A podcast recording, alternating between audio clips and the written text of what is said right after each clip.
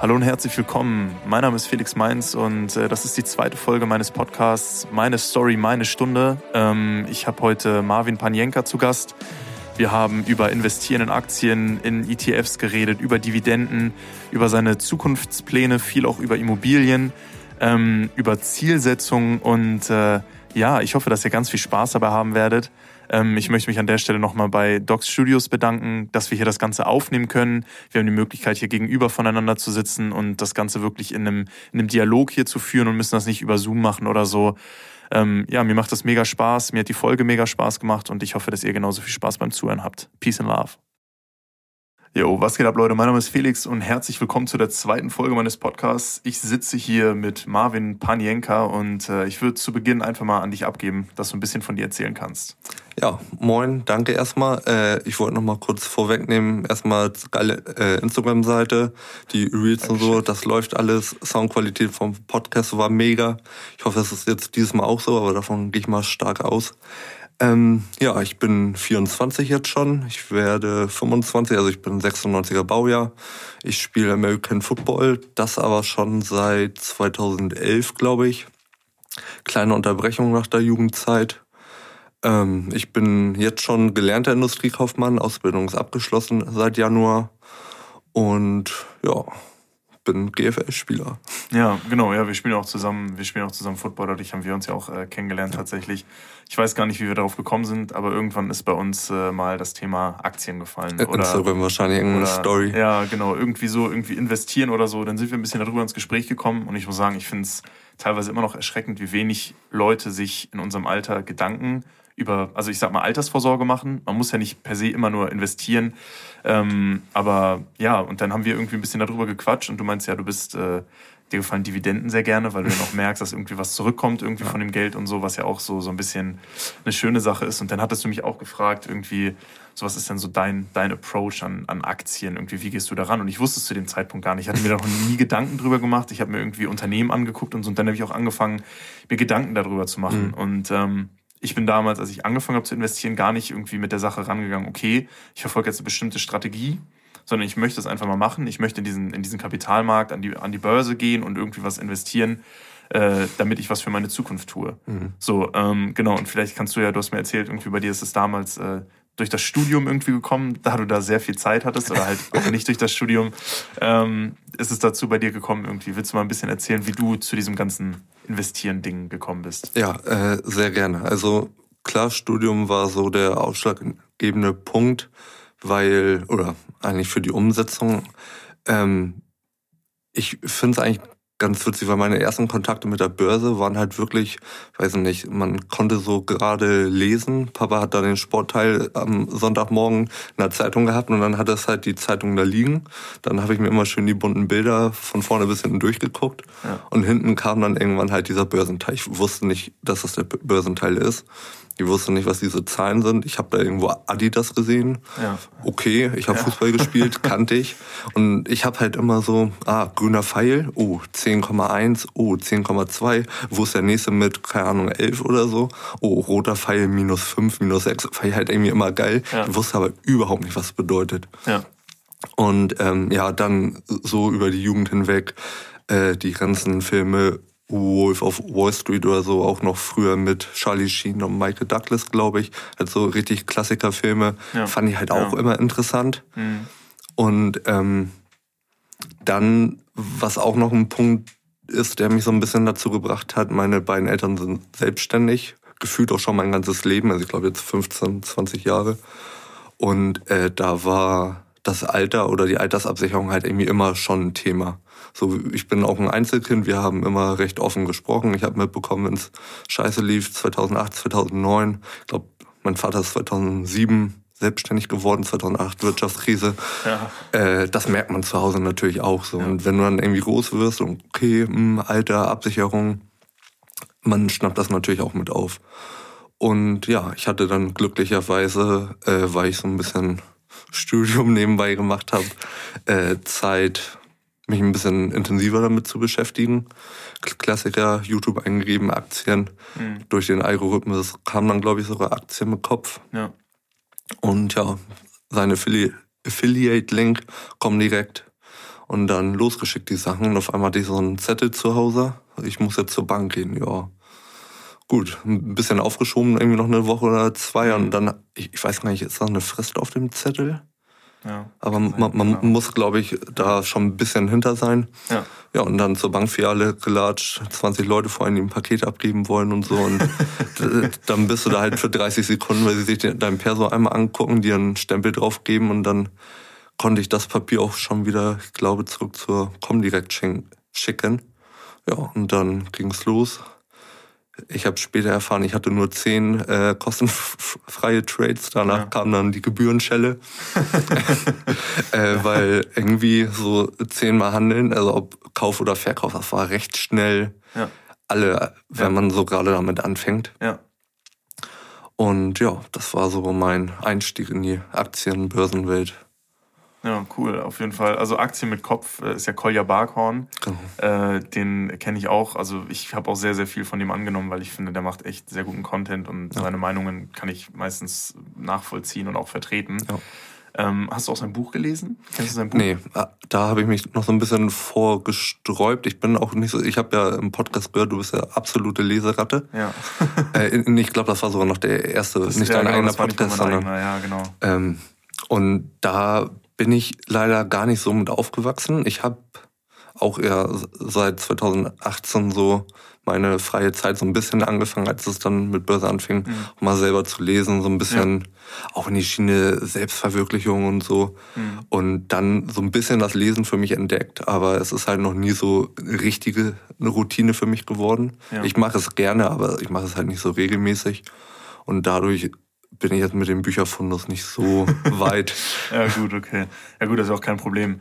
Nee, weil mir fällt es nur ein, also du meinst, du hast ja auch über sein, sein LinkedIn-Konto bei der Com direkt eröffnet. Also ich weiß, im Buch hat er wirklich eine Step-by-Step-Anleitung gegeben, wie ah, man jetzt ein okay. Depot eröffnen kann, auch, also halt bei der Com direkt, ne, weil ja. er da irgendwie eine Partnerschaft mit denen hat. Ich weiß nicht, ob er die immer noch hat. Auf jeden Fall hatte er die zu dem Zeitpunkt.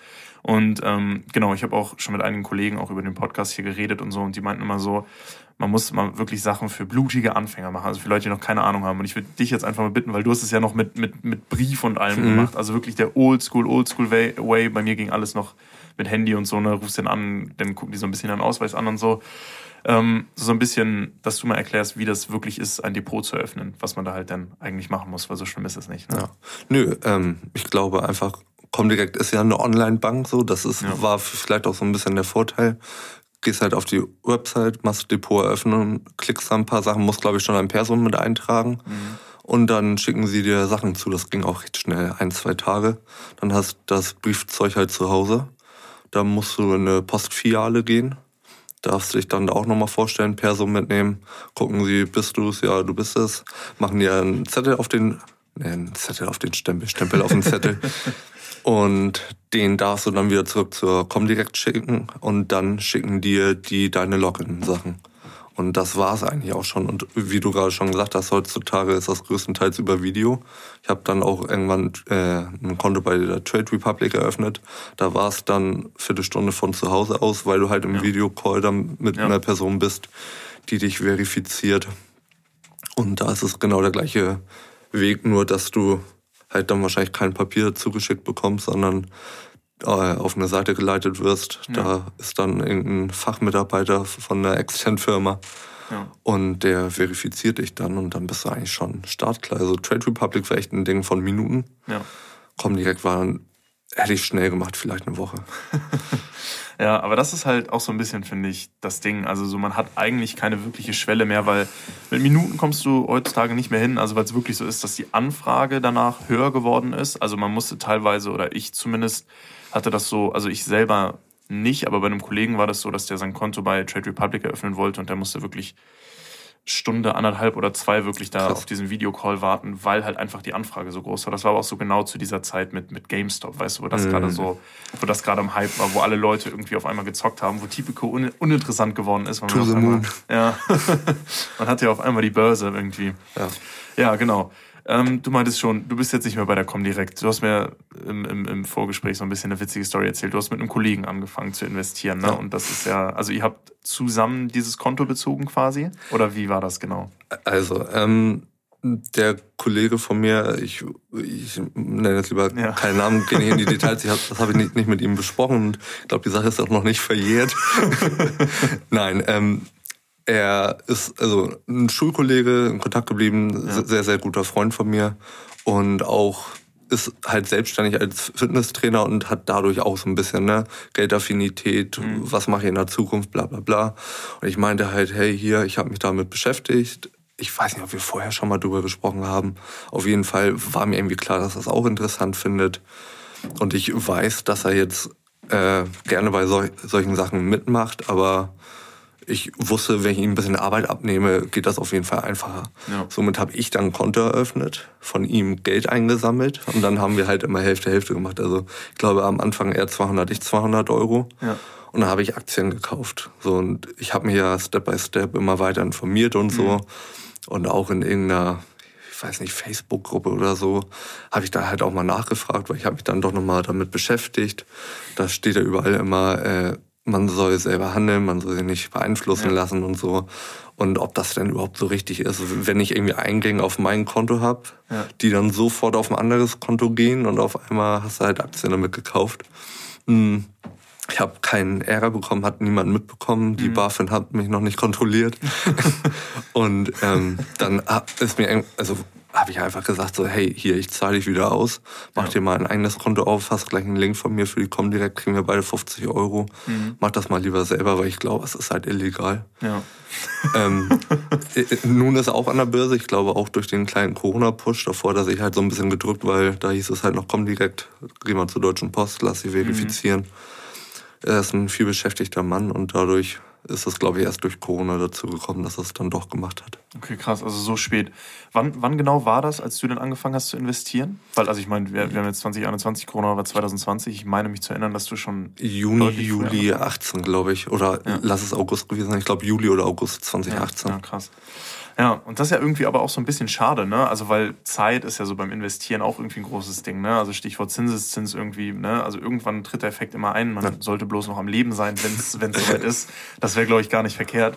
Ähm, ja, genau. Und jetzt würde ich auch mal sagen, gehen wir so richtig in, in das Thema rein, in, ins Investieren. Und du hast jetzt die ganze Zeit auch erzählt, äh, wenn du Sachen gekauft hast, du hast immer von Aktien gesprochen. Also bei mir war es so, mein erster Kauf war ein ETF, weil ich hatte mich da auch ein bisschen eingelesen, ein bisschen gesprochen. Das ist ja so das Standardding, wo man sagt, okay, du willst ein safes Ding, du machst irgendwie einen Sparplan, ab 25 Euro geht das. Ich glaube bei Trade Republic so jetzt 10 Euro schon. Ähm, und da zahlst du dann monatlich Geld ein und dann irgendwann ne, mit den ganzen, mit der Rendite, die du machst, dann übers Jahr und so weiter und so fort, wird das Geld halt ein bisschen mehr. So. Aber du hast jetzt gesagt, du hast mit Aktien wirklich angefangen, du hast wirklich Aktienkäufe getätigt. Wie war da denn so deine Herangehensweise? Also wodurch bist du denn darauf gekommen, nicht erstmal ein ETF zu kaufen? Oder war das 2018 noch nicht so ein, so ein Ding? Oder, also, ja, okay, ja gut, das kann ja auch sein, ne? Erzähl mal so ein bisschen, wie deine, wie deine Herangehensweise dann ins Investieren war überhaupt. Ähm, also am Anfang ganz, ganz viel halt über YouTube und Instagram halt der Wissens, äh, die Wissensansammlung. Dann natürlich auch am Anfang ein paar Bücher bestellt und so. Und wie ich eben schon gesagt habe, die gingen dann so Step by Step. Die YouTube-Videos abends auf dem Klo gingen dann natürlich schneller. und ähm, ja, ich glaube, lass mich nicht lügen, aber ich glaube, meine erste Aktie war halt Berkshire Hathaway. Ja, okay. Was dann ja quasi der Aktien-ETF ja. äh, von unserem Guru Herrn Buffett ist. Ja. Und ähm, dann danach kam aber sofort ein ETF. Also ich glaube, ich habe in dem Comdirect Depot, nee, nicht ich glaube, ich weiß, ich habe drei ETFs, mhm. zwei MSCI World, äh, eigentlich fast die gleichen, nur dass bei dem einen halt ein bisschen drauf geachtet wurde, dass halt wirklich die Welt ist, zwar ohne Emerging Markets, aber ich glaube, da ist USA nur bis zu 50, 55 Prozent mit drin. Mhm. Wenn du in die meisten MSCI World guckst, ist es 70, 80, ja, ja. 90 Prozent ja, USA. So, und da wollte ich halt ein MSCI World, wo ein bisschen mehr Europa mit bei ist, Kanada, Mexiko, Nee, Mexiko ist, glaube ich, wieder Emerging Markets. Ne? Naja, aber auf jeden Fall nicht USA. äh, der andere ETF dann ganz normal 70% USA, 40% Softwareunternehmen. Mhm. Also mhm. eigentlich hast du dann S&P 500 nur ja. noch mit ein paar Deutschen dabei. Und dann ein ETF Emerging Markets. Ich glaube 30, 40% China, Taiwan, Thailand, Indien. Mhm. Und ähm, ja, mit Berkshire Hathaway, den drei ETFs, war eigentlich alles abgedeckt. Ja. So, dann kam die Zeit, Kollege ausgezahlt Und dann kamen so kleine Dümpelkäufe. Also auch nicht schlau, Ja. aber halt eigentlich nice gewesen, weil man war dann im Spiel so, Ja, ne? ja. Aber ich habe auch noch, also eine Aktie, die habe ich dann auch relativ schnell wieder verkauft. Ähm, ich glaube, es war der Kleidungsproduzent für H&M. Also es gibt ja auch die H&M-Aktie. Ja, ja. Aber dann von dem irgendwie der kleine, Okay, okay, ja. YouTube-Video, weißt du, fünf Minuten geguckt, denkst du, hast die Weisheit mit Löffeln gefressen, gleich reingegangen in die Aktie und hast halt 10 Euro Ordergebühr für eine 2 Euro Aktie. Also grausam eigentlich. Ja. Ja, und so dann Stück für Stück immer weiter bei Comdirect gekauft. Ich bin auch so ein Typ, ich habe noch nicht die Selbstkontrolle gewonnen, mir wirklich Cash anzusammeln. Hm. Also ich bin jetzt Stand heute, ich habe dir vorhin nochmal eine Excel geschickt, weil ich auf der Arbeit viel zu tun hatte. ähm, 5% Cash von meinem liquiden Mitteln quasi. Äh, unter uns, das sind jetzt halt 200 Euro ja. die aber auch nochmal extra dazukommen. Also das ist nicht meine Sparrate, sondern die liegen jetzt halt einfach nur erstmal bei mir rum. Ja. Weil ich stecke das sofort in meine Aktien. So. Ich, Ja. Ich, das ist halt dann, als wenn du Online-Shopping gehst oder so. Mhm. Ich habe keinen Bock, da irgendwie anzusammeln und mir dann vielleicht zwei, drei, vier oder fünf Apple-Aktien zu kaufen, sondern Ja. wenn ich 20, 50, 100 Euro habe, sofort in eine Aktie rein. Ne? Ja, ja gut. Ja, das ist äh, auf jeden Fall ein interessanter Approach. Ich würde noch mal ganz kurz zurückgreifen und, und fragen wegen, wegen der Berkshire-Aktie. Hast du dir, also hast du denn die A-Aktie bespart? Also ich weiß nicht, ob das geht. Oder, also, oder hast du dir irgendwie eine B-Aktie dann gekauft oder so? Also weil es gibt ja die A-Aktie, die jetzt, weiß ich nicht, bei über 400.000 ja, irgendwie da steht. Wäre schön, wenn du dir davon eine kaufen könntest. Noch nicht, ne? Ich hoffe, wir kommen da alle mal hin, dass wir in der Lage sind, uns die zu holen. Ähm, aber so, hast du denn, hast du denn auch gesagt, okay, ich will direkt erstmal besparen? Oder weil gerade meintest du ja so, du willst denn direkt lieber erstmal die Aktien kaufen, damit du auch so, also wenn ich das richtig verstanden habe, dass du das Geld auch einfach vom Konto weg hast. Ne? Also dass halt nicht da liegt, auch wenn das dann irgendwie auch, weiß ich nicht, auch wenn du dein Girokonto hast und darunter irgendwie dein Sparkonto oder so, irgendwo ist es ja, ist es ja verfügbar. Ne? Also das, das, das würde mich einfach nur mal interessieren, weil du ja gerade meintest, du bist eher so der, der Aktien kauft. Hast du denn da wirklich mit Besparen angefangen oder waren das denn auch Einmalkäufe? Ähm, ich glaube sogar, also z- 2018, es sind zwar nur drei Jahre, Ja. aber es hat sich in der Zeit so viel geändert. Ja. Ähm, ich glaube, es gab da noch gar keine Sparpläne, zumindest nicht in der Verfügbarkeit, wie sie heute sind. Ja. Oder ich habe mich nicht genug damit informiert, kann Ja. auch sein. Ja. Ähm, das waren alles Einzelkäufe, war dann die B-Aktie, ich glaube 161 Euro war mein Einstand damals, also eigentlich auch recht Ich kann sagen, Gut. hast schon gut Rendite damit gemacht. Ja, ne? also ist jetzt knapp über 200, war ja, Ja. während Corona auch mal wieder drunter. Da war dann wieder so mein Ding. Ich hatte keinen Cash, le le auch leider nicht während Corona. Ich Ja. Krieg zwar monatlich da was rauf, tu da was rauf, Ja. aber ich habe mir halt nicht den Cashhaufen angespart, um dann die Corona-Rendite mitzunehmen. Ja. Ähm, und genau, das war dann die B-Aktie. Und ja, Sparplan habe ich eigentlich auch erst bei Trade Republic angefangen. Okay. Genau, da würde ich jetzt auch gerne noch mal ein bisschen drüber reden. Also du bist ja denn, du hast ja dann bist von der Comdirect weg zu Trade Republic, weil du da ne, dieses Ding mit deinem Freund irgendwie hattest und so, aber du hast dein Comdirect Depot noch, ne? Ich, ich habe das auch noch, ich habe da letztens auch noch mal eine Aktie gekauft, weil ich auf dem Verrechnungskonto noch so um die 100 Euro hatte. Ja. Und vor ein paar Wochen war ja, ich glaube, hat Unilever irgendwie Zahlen geliefert, sind abgenippelt, Mhm. irgendwie auf knapp 40 Euro. Ich dachte, gut, zwei Aktien, 80 Euro, 10 Euro Ordergebühr, dann hast du die 100 Euro von dem Verrechnungskonto runter. Ja, Äh, ansonsten liegt das Comdirect-Konto brach. Also ich gucke da halt am und an mal rein. Ja. Hat auch während Corona echt, finde ich, stabil gehalten. Also ich glaube, mein Schlimmstes war minus 15, 17 Prozent, Mhm. was ich echt gut fand, weil Trade Republic ging halt, glaube ich, bis fast 40 Prozent runter. Ja. Ja. Ja, und äh, das ist jetzt so ein Ding, das lasse ich laufen. Ich habe da den Apple-Aktien-Split mit reinbekommen, wa- was Ah, der cool. cool ist. Ja. Ähm, wie gesagt, mir sind da die Ordergebühren im Moment einfach zu hoch Ja. wenn ich irgendwann mal so, so erwachsen bin, dass ich Cash ansparen kann und mir dann auch mal für 1000 oder 2000 Euro Aktien kaufen werde, dann werde ich das bestimmt auch wieder bei der Comdirect tun, einfach um das äh, Depot ein bisschen aufzublähen. Ja. Ja. Aber äh, zu diesem Zeitpunkt ist es halt eher nur Trade Republic. Ja. Aber ich gucke bei der Comdirect gerne nochmal rein. Man sagt ja auch, die besten Investoren sind äh, Leute, die vergessen haben, dass sie ein Depot haben oder. Tote. Ne, das ist ja auch, also so schlecht ist es vielleicht nicht. Genau, und äh, bei Trade Republic hast du dann auch wirklich angefangen, denn dich mehr damit zu beschäftigen und ha- hast dich mehr in das Thema reingefuchst, wenn ich das jetzt so äh, richtig verstanden habe. Und du hast jetzt inzwischen Wie viele Aktien hast du? Wie besitzt du? ich habe für nochmal gezählt 70 an der Zahl. 70 Aktien und du meintest, ja. bei 100 ist Schluss. Also ja. du, du bist noch nicht fertig. Du willst noch ein paar, paar dazu kaufen. Definitiv. Ähm, liegt das daran, dass du halt einfach sagst, okay, ich möchte das Ganze diversifizieren? Also ich möchte halt, okay, ich möchte mein, mein Vermögen irgendwie streuen. Ähm, oder ist das einfach, weil du sagst, es gibt so viele Unternehmen, die mir gefallen?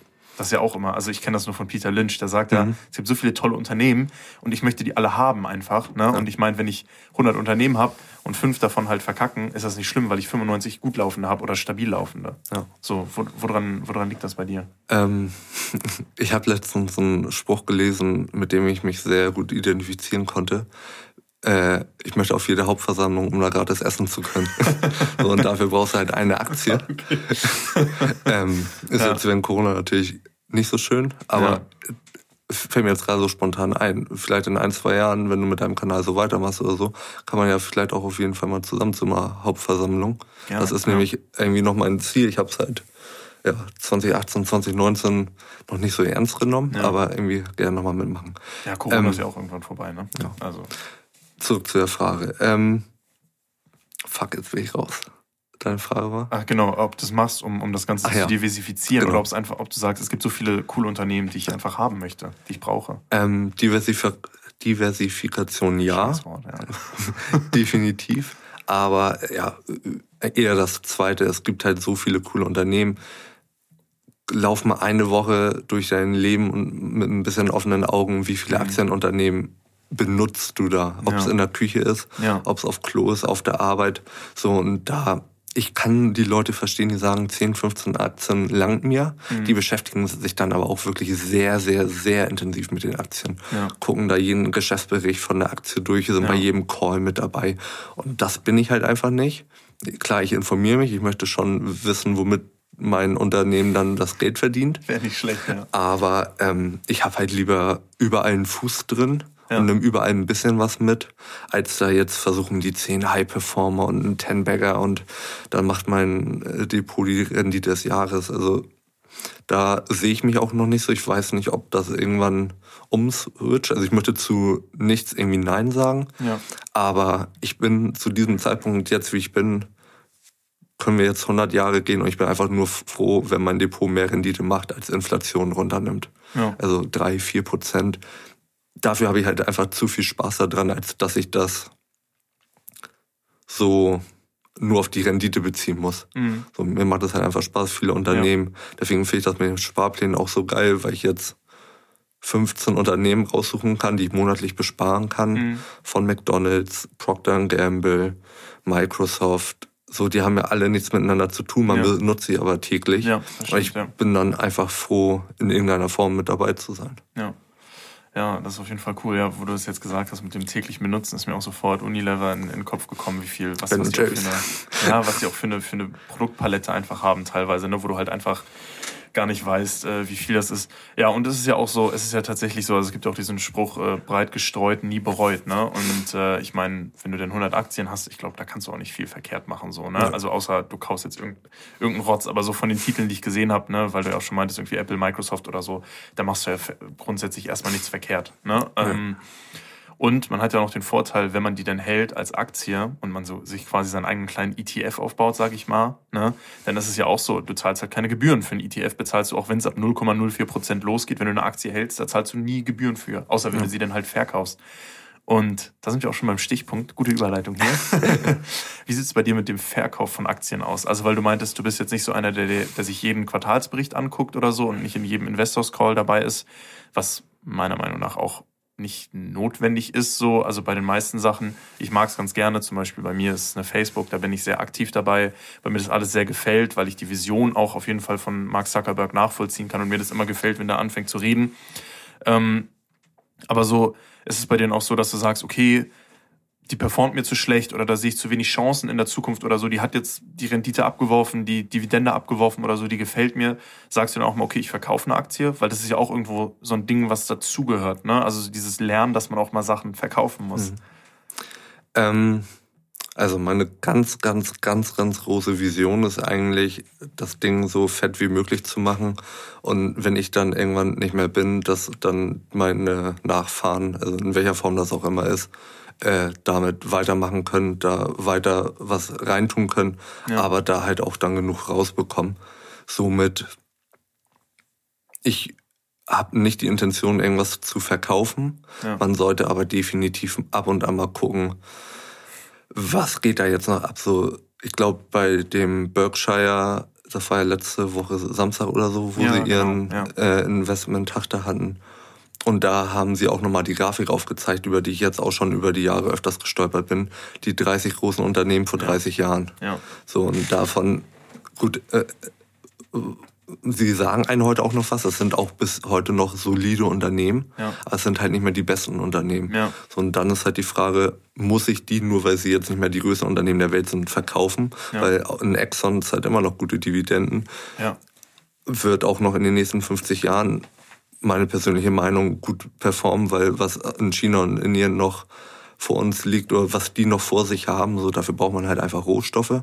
Aber natürlich ist es nicht mehr das größte Unternehmen der Welt ja, weil halt Software so uns übernimmt. Ja, ja, ja auf jeden Fall. Und ähm, ich denke einfach, dass man, wenn man lange genug im Markt ist, keine negative äh, Rendite machen kann, gerade wenn Dividenden dazukommen. Ja. Und ich denke nicht, dass man ein Unternehmen verkaufen muss, nur weil es nicht mehr gut ist. Solange es noch wirtschaftlich arbeitet, ja. Wird, ja. wird der Aktienkurs ja auch äh, relativ stabil bleiben. Wenn er nicht mehr so weit wächst, ja gut, dann machen halt die Dividenden die Rendite. Ja. Warum nicht so? Und ich, äh, wie du gerade schon gesagt hast, mit Facebook, ey, was mit Facebook in 30 Jahren ist, ob es das gibt oder ob es dann ja. das einzige Unternehmen auf der Welt ist. Ja. Ich könnte mir beides vorstellen. So. Ja. Deswegen Ding, überall lieber einen Fuß mit drin haben. Und ähm, das hatte ich dir, glaube ich, auch noch nicht gar nicht erzählt. Wirecard habe ich natürlich auch mitgemacht. Äh, äh, äh, da du ja eben gesagt hast, äh, man muss nicht bei den Investor Calls mit dabei sein und so. ähm, ja. Eigentlich eine lustige Geschichte. Also äh, Trade Republic, klar. Dann mhm. so ein bisschen Zockergeld nebenbei gehabt. Ich habe eine Tesla-Geschichte und erstmal die Wirecard-Geschichte. Ja. Irgendwie für 90 Euro rein, dann wieder auf 120, bis halt so dieser D-Day kam. Ja. Ähm, ich habe vorher nicht verkauft, weil ich es hätte keine Ahnung können, dass sie da so einen kriminellen Krams machen. Nee, das stimmt. Ich habe sie halt gehalten, war im Fitz beim Sport, mhm. Äh, habe so ein bisschen Instagram nebenbei gecheckt, habe gesehen, oh, Kurs auf 50 Euro, 40 Euro, tief fallend. Ich so, ja cool, dann haben sie bestimmt nicht so tiefe, äh, nicht so gute Zahlen gehabt. Mhm aber naja, ich kaufe noch mal eine für 40 Euro, weil ist ja schön billig. ich habe mir keine anderen Infos geholt. Ich ja. habe nur gesehen, dass der Kurs gefallen ist. Habe also 100, nee, 130 Euro insgesamt verloren. Ja. Ich habe nachher für einen Euro für beide Aktien verkauft, ja. ähm, weil ich halt mich nicht genug informiert habe. Nur gesehen ja. habe, ah okay, die haben, dachte ich, schlechte Zahlen geliefert, deswegen ist der Kurs so gefallen. Mhm. Aber das war einfach nur ins fallende Messer gegriffen. Das ist Lehrgeld, das man irgendwie bezahlt. Ne? Also Definitiv, also bin ich auch froh drüber. Es gibt ja auch diesen, diesen Spruch, ich glaube, der ist aus Rich Dad, Poor Dad. Ähm, ich glaube, äh, er meinte da, er kennt keinen reichen Menschen, der noch nie Geld verloren hat. Aber er kennt ganz viele arme Menschen oder nicht so wohlhabende Menschen oder Menschen, die finanzielle Probleme haben, die noch nie Geld verloren haben, weil ja. sie so auf Sicherheit ausgelegt sind.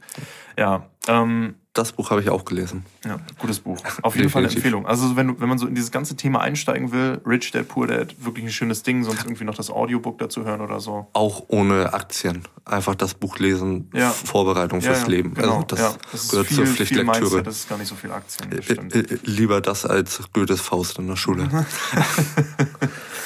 ja, genau, okay. Du hast jetzt äh, über, das, über die ganze Diversik... Die, die, das ist ein schlimmes Wort, ne? Über das ganze Streuen des Vermögens geredet. Ja, man kann es ja auch mal so, man kann es ja auch so formulieren. Ähm, genau, ich, ich wollte noch einmal ganz kurz was sagen zu dieser Grafik, die du angesprochen hast. Ähm, das ist ja auch so ein bisschen das Ding. Also die 30 größten Unternehmen vor, vor 30 Jahren, die sind jetzt vielleicht nicht mehr die größten Unternehmen, aber es sind ja immer noch Unternehmen. So, weißt du, was ich meine? Und gut laufen Unternehmen. Genau, und das ist halt das Ding. Das ist so immer, so ich habe auch im ersten Moment gedacht, so, boah, krass irgendwie, ne? Man kann sich ja bei nie, bei, bei nichts irgendwie gewiss sein oder so. Aber es ist ja nicht so, dass es diese ganzen Unternehmen nicht mehr gibt, dass jetzt alle irgendwie pleite gegangen sind oder so. Die fungieren immer noch am Markt, die arbeiten immer noch. Es gibt bloß halt Unternehmen, die die überholt haben. Ne? Und das ist aber auch so ein bisschen, so funktioniert das halt im Kapitalismus. Ne? Es gibt immer jemanden, es gibt hier dieser Spruch von, von Qui-Gon, es gibt immer einen größeren Fisch im Ozean. Ja. Ne? Also so, und das ist ja auch in Ordnung. Ähm, genau, du hast jetzt schon viel geredet über Dividende. Das finde ich auch ein ganz, ganz spannendes Thema, weil ich mich damit null beschäftigt habe. Am Anfang war es bei mir sogar so, wenn ein Unternehmen Dividende ausgeschüttet hat, war das für mich ein Kriterium, das nicht weiter anzugucken. weil ich dann im, im Kopf so gedacht habe, okay, die wollen nicht mehr wachsen. Ähm, mhm. Aber dann habe ich mir das so ein bisschen halt das Ganze ein bisschen genauer angeguckt und Dividenden sind ja doch schon attraktiv. Und jetzt, äh, genau, jetzt habe ich dich ja auch schon gefragt, irgendwie so, ist dir eine Dividende wichtig oder achtest du darauf, dass dein Unternehmen sehr viel Wert auf Wachstum legt? Ähm, so, wo, wo sind da so bei dir die, die Merkmale, wo, wo achtest du da am ehesten drauf? Also ist dir eine Dividende wirklich wichtig? So ein schönes, ein schönes deutsches Unternehmen, so eine Daimler, so eine Münchner Rück oder so, weißt du, so Hauptsache, du machst Gewinn und alles ausschütten, sofort, sofort die Ausschüttung erhöhen irgendwie. Ist dir sowas wichtig oder sagst du auch mal, weil du meinst, du hast eine Tesla-Geschichte, also wohl eher, eher eine Wachstumsaktie, würde ich jetzt mal sagen. So ist, ist dir das, ist dir da auch wieder, sagst du auch, äh, überall einen Fuß drin haben? Ähm, ja, also ich finde Dividende sehr, sehr attraktiv. Es ist aber nicht der entscheidende Faktor, ob ich eine Aktie kaufe oder nicht. Ja. Also wenn sie Dividenden ausschütten, dann muss man natürlich gucken, wie viel Eigenkapitalquote haben sie. Ähm, sind sie oder wie hoch sind sie verschuldet, wenn sie verschuldet sind und dann danach gehen. Also ich habe ein Unternehmen im Depot AT&T, die ja. haben ja eine, ich weiß, ich glaube, das ist nicht das richtige Wort dafür. Auf jeden Fall haben sie irgendwie 110 Prozent oder so Verschuldung und ja, eine 110-prozentige Verschuldung und schütten halt trotzdem Dividenden aus. Ja. Da kann man sagen, so, mh, hm, und auch halt, recht viel, ne? Ja, 7 Prozent. Ja. Ist halt nicht so gut. Ja. Aber äh, nimmt man halt irgendwie trotzdem mit. So, äh, war ein Unternehmen, ich konnte mir vier Aktien kaufen für 20 Euro. Ja. Ich kriege jetzt irgendwie einen Euro 45, war vor ein paar Tagen auf dem Konto, mhm. nach Abzug Quellensteuer, bla bla bla. Ja. Ähm, Nehme ich gerne mit. Ich habe es aber in meinem Kopf so abgespeichert, wenn die irgendwann, keine Ahnung, die Hälfte ihrer Unternehmen kaufen, also äh, verkaufen, ja. Warner Brothers, hast du nicht ja. gesehen, ja. dann ist das so. Das ist jetzt kein eine Aktie, wo ich sage, die macht in den nächsten Jahren 500 Prozent und ja. bei 12 Prozent Dividendenrendite und so. Ja. Ähm, man muss da natürlich schon drauf achten. Ähm, deutsche Unternehmen habe ich recht wenig, also SAP, Sixt, Allianz bin ich in Corona eingestiegen. Das war so mein Corona-Dings. Habe ich für ja. 160 Euro oder so, glaube ja. ich, mitgenommen. Das fand ich echt nice. Fast 10 ja. Euro Dividende gibt's jetzt bald im Mai oder Juni. Äh, Juni, glaube ich. Und ähm, also ja, es ist so ein Zwiespalt. Ich mag Dividenden. Es ist einfach geil, wenn es was aufs Konto gibt, ohne Geld dass du irgendwas machen Geld, musst. Genau. Ähm, ich kann aber auch verstehen, wenn Facebook sagt, so, ey, in den nächsten zehn Jahren, wir sind noch lange nicht fertig, wir ja. brauchen das Geld einfach, ey, Instagram für eine Milliarde kaufen, dann, keine Ahnung, kauf noch irgendwie ein anderes großes Unternehmen und ja. steckt das Geld da rein. Ja. Es funktioniert ja. ja. Mark Zuckerberg hat sich den Vertrauensvorschuss, finde ich, definitiv mehr als verdient. Mhm. Also, ähm, ich würde jetzt nicht blind hinterherlaufen, aber ja. Äh, wie bei Forrest Gump, Hauptsache hinter ihm sein und mitgehen. ähm, ja. Oder zum Beispiel Apple zahlt ja Dividende, aber ich glaube, die, Wenig, die ne? Dividendenrendite ist ja. noch unter 1%. Ja. Und auf was für einem Haufen Cash die sitzen. Mhm. Ich habe über so einen Instagram-Typen mal ähm, mitbekommen, diesen Waikiki, den ich dir auch empfohlen hatte, den Helmut. Ähm, als Apple announced hat, dass sie jetzt auch in Autos gehen wollen. Mhm. Da hat er halt gesagt, so, die können Daimler kaufen, ja. was ja vom Luxuspreissegment her passen würde, ja. Ja. hätten immer noch Cash übrig und hätten sich so ihr Auto finanzieren können. Mhm. So, jetzt machen sie es mit Honda, aber äh, da sieht man einfach, das Unternehmen ist liquide as fuck. Mhm. Die wollen aber tr trotzdem noch weiter wachsen und schütten ja. deswegen nur ein bisschen Dividende aus. Also da finde ich Wachstum, Dividende vollkommen okay. Mhm. Nvidia, auch so ein schönes Beispiel. Die haben ja auch eine Dividendenrendite von 0,5 Prozent oder so. Ja. Wachsen aber auch höllisch. Ja, auf jeden Fall. So, ja, und, ähm, Safe. ja. ja es, man muss immer selber überlegen. Ich habe da keine klare Strategie, dass ich jetzt sagen kann, die und die Prozentzeichen mhm. brauche ich. Ja. Aber ich nehme gerne eine Dividende mit, wenn es ins Unternehmen passt. Ja. Ja, das ist ja auch, also finde ich auch schön so an dem Aspekt. Also ich habe jetzt auch mehr angefangen, mich mit Dividenden zu beschäftigen und einfach so ein bisschen so dieses, okay, du kriegst einfach für dein Investment kriegst du Geld wieder. Ähm, und weil du jetzt meintest, Apple sitzt auf einem Haufen Cash, bei Berkshire ist ja genauso. Also die haben ja auch, die sitzen ja auch auf einem Haufen Cash. Also aber Warren Buffett sagt ja gerade, er sieht kein Unternehmen, was irgendwie kaufenswert ist, deswegen kauft er seine eigenen Aktien. Ja. Ja, was ja auch schlau. nicht verkehrt ist. Kein aber das ist ja auch, also ich glaube, die sitzen auf 145 Milliarden oder so. Das, also ist, ist in Ordnung. Ähm, ist, ist ein bisschen Geld auf jeden Fall, was man da hat. Ähm, da wird ja auch, also ich bin mir gar nicht sicher, die schütten ja nicht aus. So, aber da wird ja auch schon viel gesagt, irgendwie, die haben jetzt so viel Geld, es gibt momentan keine Unternehmen, die die kaufen können. Vor allem, wenn du halt so viel Geld hast, musst du ja auch gucken, welches Unternehmen du kaufst, so wo sich das halt überhaupt lohnt mhm. bei so einem Haufen Cash.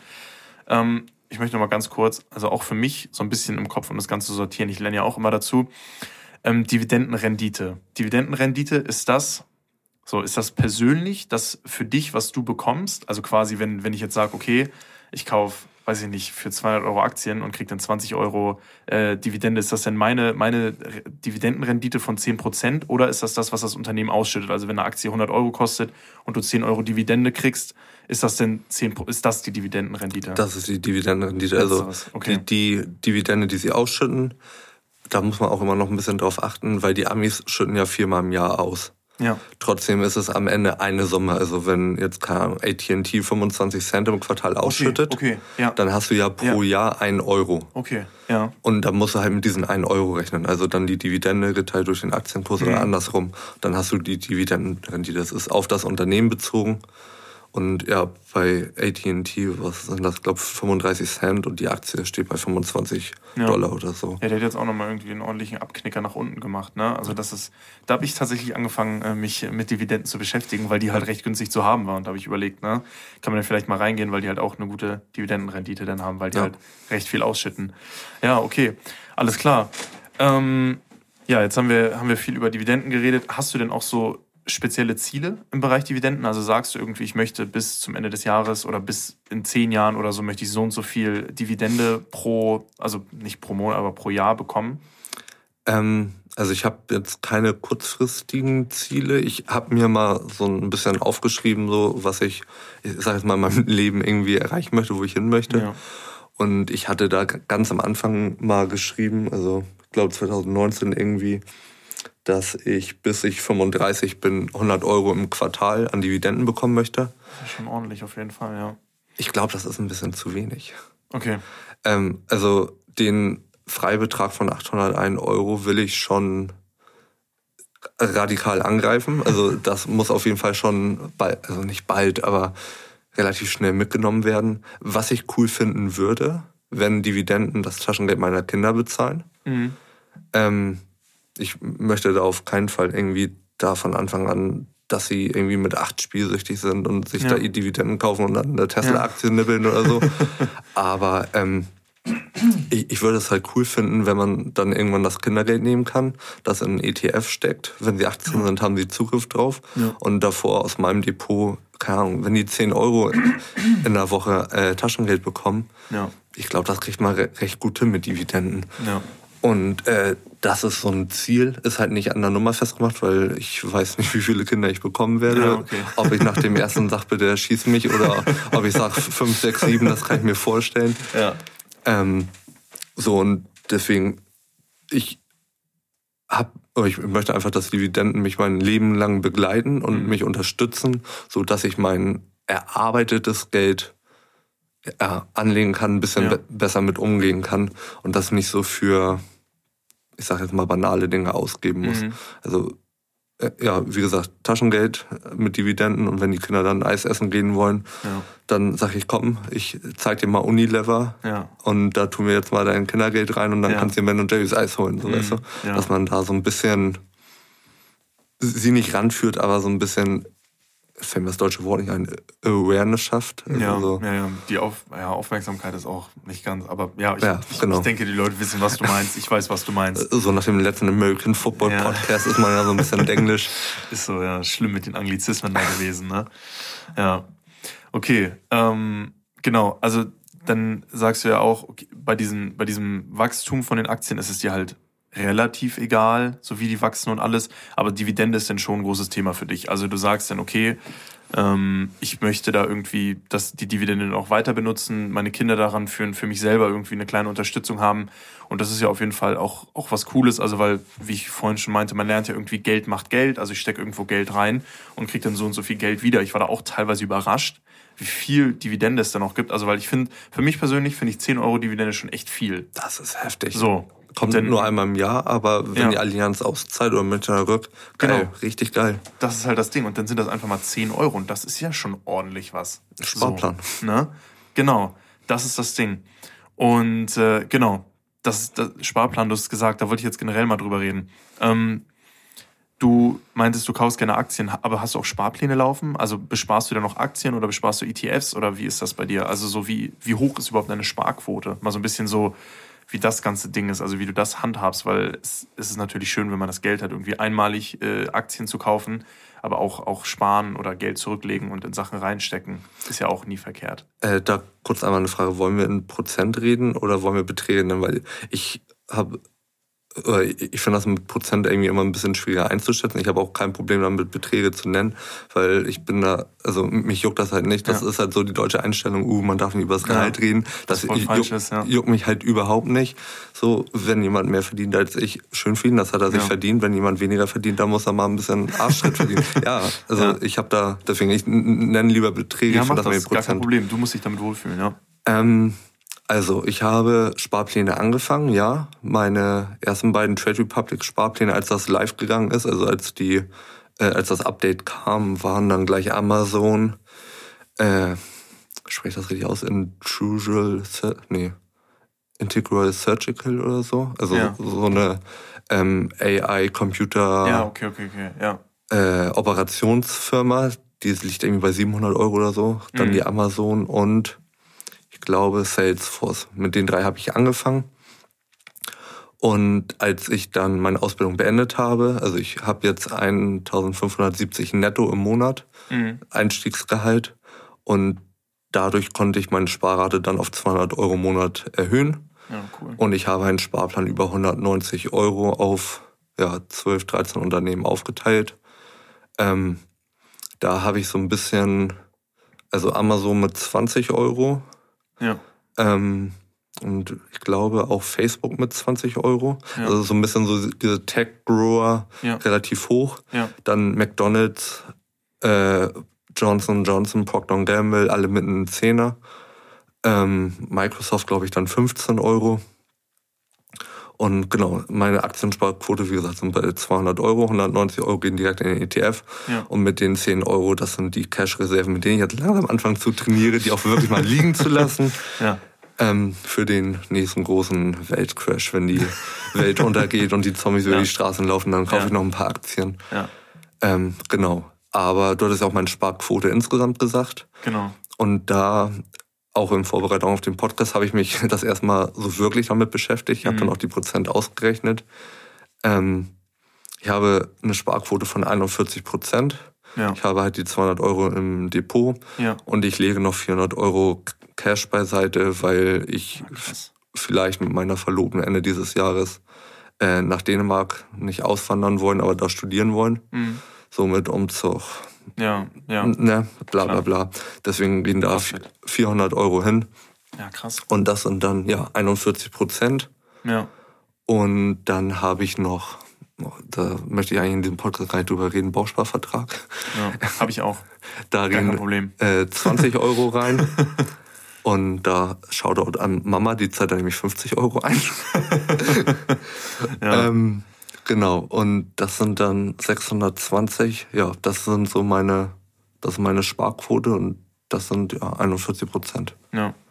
Ja, also ich muss sagen, also wo du jetzt sagst 41 Prozent, weil du auch nochmal zusätzlich 400 Euro weglegst, sehr, sehr krass. Also ich war schon beeindruckt, dass es 200 Euro sind, weil ich meine, 10 Prozent zu sparen ist ja schon mal eine ordentliche Sache auf jeden Fall. Also hättest du auch nur 150 Euro gespart, wäre das ja auch schon ein starkes Ding so. Das machen ja die wenigsten. Ähm, irgendwie wirklich auch so gucken, okay, ich lege so und so viel Geld weg. Das ist auch das Ding. Ich tue mich auch immer ein bisschen schwer mit den Prozentzahlen. Ich lege halt auch einfach monatlich Geld weg. Ja, und äh, Das, was passt. Genau, das, was ich, was halt passt, genau. Also ich habe halt auch Sparpläne am Laufen, einfach wo ich sage, okay, da geht, da geht das Geld dann rein. Ähm, aber ich gucke dann, dass ich auch immer noch so hier und da ein bisschen, bisschen Geld weglege. Ähm, aber ich habe mir auch nie Gedanken gemacht, irgendwie sind das jetzt 10%, 20% oder sind es sogar 50%. Ich habe absolut ja. keine Ahnung. Und ähm, nee, aber finde ich auf jeden Fall mega, mega cool. Ähm, genau, du meinst jetzt 200 Euro sind jetzt erstmal fix bei dir. Ist es denn auch so, dass du sagst, okay, ich passe das irgendwie an? Also ich, ich will irgendwie mehr denn machen bei, wenn ich irgendwie mehr Geld kriege oder so, möchte ich so und so viel noch mehr wegstecken? Oder ist das, wo du sagst, okay, mit diesen 200 Euro fahre ich gut? Das sind ja im Jahr dann auch. Nee, kann ich nicht rechnen. 2400 Euro. Ja, nee, danke. Mein Mathe, beste. Nur 1000. Nee, stimmt, 2400, klar, ja. Ja, zehnmal sind schon 2000. Ja, ja stimmt. Krass, ja, stimmt. Ne, das ist ja auch viel Geld und dann über 10 Jahre 24.000 Euro plus Rendite, die ist ja gar nicht mit einberechnet. Das ist auf jeden Fall schon ein ordentlicher Betrag. Aber sagst du denn auch, also ist es denn auch ein Ziel von dir, dass du sagst, okay, ich möchte meine, meine Sparquote noch erhöhen? Äh, definitiv. Also, ähm, wovon ich jetzt auch in den drei Jahren viel mitbekommen habe, ist so, äh, ich bin ja noch jung, ich werde noch viele ja, hoffentlich Gehaltssprünge in meinem Leben haben. Ja. Und äh, dann auch wieder Verweisung auf Rich, Rich Dad, Poor Dad. Mhm. Äh, wenn du deinen Lebensstandard an dein Gehalt anpasst, wirst du niemals mit Geld erfolgreich sein. Auf jeden Fall, ja. Und ähm, ich habe, finde ich, bis jetzt relativ gut hinbekommen, von dem Ausbildungsgehalt zum richtigen Gehalt mein Lebensstandard nicht so extrem anzupassen. Also ja. wie gesagt, ich habe diese 620 Euro wirklich zum Sparen. Ja.